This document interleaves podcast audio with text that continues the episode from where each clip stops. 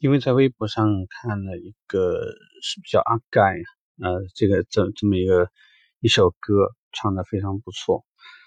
然后突然有一些感慨，那就是现在会有一些人去考虑的问题，就是长江后浪推前浪，后浪前浪死在沙滩上，为什么前浪会死在沙滩上？我相信呢，现在年轻人有时候对于对于比你年长的人，对于你的前辈，对于你的领导。未必会有足够的尊重，因为觉得他们无论从行动、从行为、从思想、从很多方方面，都未必见得有很多呃非常超出你的部分。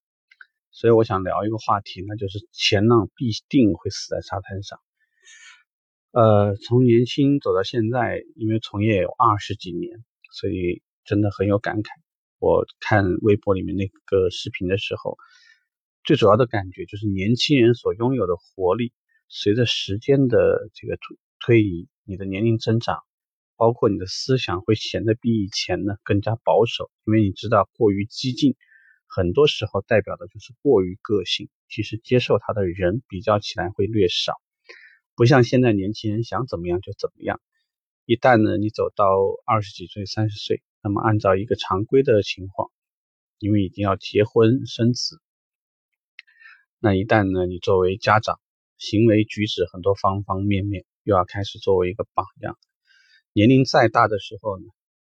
身体越来越差，那已经不管是从喝酒、打球，任何一个熬夜的动作，或者说是任何一个需要体能的动作上面，可以明显感觉过三十一个状态，过四十又是另外一个状态。所以呢，学习的不同阶段呢，你会发现效果不一样，方式方法也都不太一样。呃，像二十几岁的时候呢，你的记忆力还是不错的，至少呢记一些东西，拿一个参数表，拿到一些数据的时候，可以很快的把它背下来。如果一个人三十岁的时候，你还在不停的换品牌，那我觉得你会是一件很悲催的事情。你会发现你的记忆力非常非常的缺失，一边记一边就忘掉了。所以你很少会看到三十岁以上、四十岁的人还在从事一个新的行业，并非这个从事一个新的行业对于大家来讲是不能适应。最关键的问题是，如果跨行业需要你补充大量的知识，你需要记忆大量的资料，真的这件事情对于三十多岁、四十多岁的人来说真的是太难。所以我们说，前浪是一定会死在沙滩上。那未来的时候会是怎么样呢？三十多岁的时候呢，比较多的是学和记忆和理解和融会贯通的综合，但是到四十岁以后，很多时候连很基本的记忆的这种状态其实都比较容易失去。年轻的时候看一本书，你不会觉得很累，但是像现在呢，一边看，无论是很多新生的词、新生的词，或者是偏僻的词。或者是像现在一些与时俱进的一些内容，如果你没有及时跟上，就会发现阅读理解一些新鲜的事物非常的困难。这就是能够理解为什么年龄大的人，你会发现他对周遭的事物不是特别关心，不是他不想关心，是从信息面整个状态而言，相比较而言会吃呃会差很多。更多的这个使用呢，是基于理解在做事。就是说，大量的动作呢，是通过自己以往的工作经验，在尝试着能不能对于现有的工作进行，呃，融会贯通的去做。所以呢，更多的时候他们会有一些这个触类旁通啊，会有一些这个事故加上经验加上，呃，职业所要求的一些东西。所以，如果说大家在聚餐的时候，餐桌上有三十多岁、四十多岁的人，不要再像年轻人一样去灌酒、去熬夜，或者大家呢去从事一些较为激烈的运动项目。其实，在这个年龄，即使说他们非常坚持的努力着让自己跟上，但是依然会有灵魂跟不上脚步的感觉。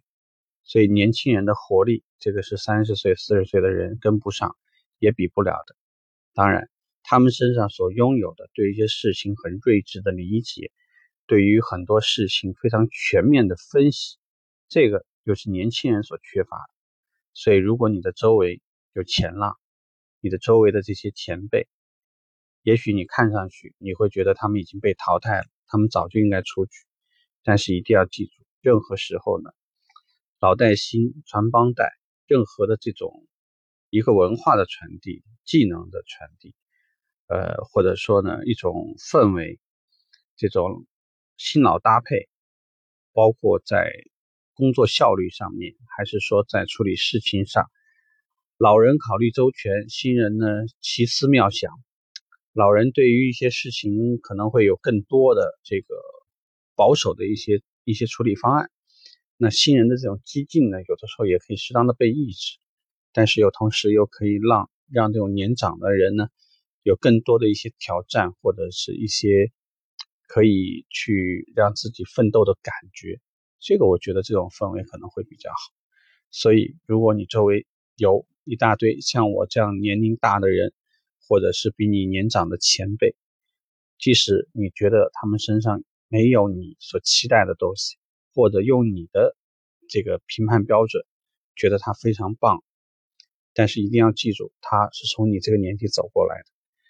他身上一定有很多你现在目前还不具备、不拥有的东西。啊，希望我们能够共同好的合作，让整个的氛围会变得更好。这样的，呃，也许等你有一天你变成前浪的时候呢，你会比现在的前浪会更加优秀，你也懂得在未来的时候如何与后浪相处。OK，这个话题我们就聊这，拜拜。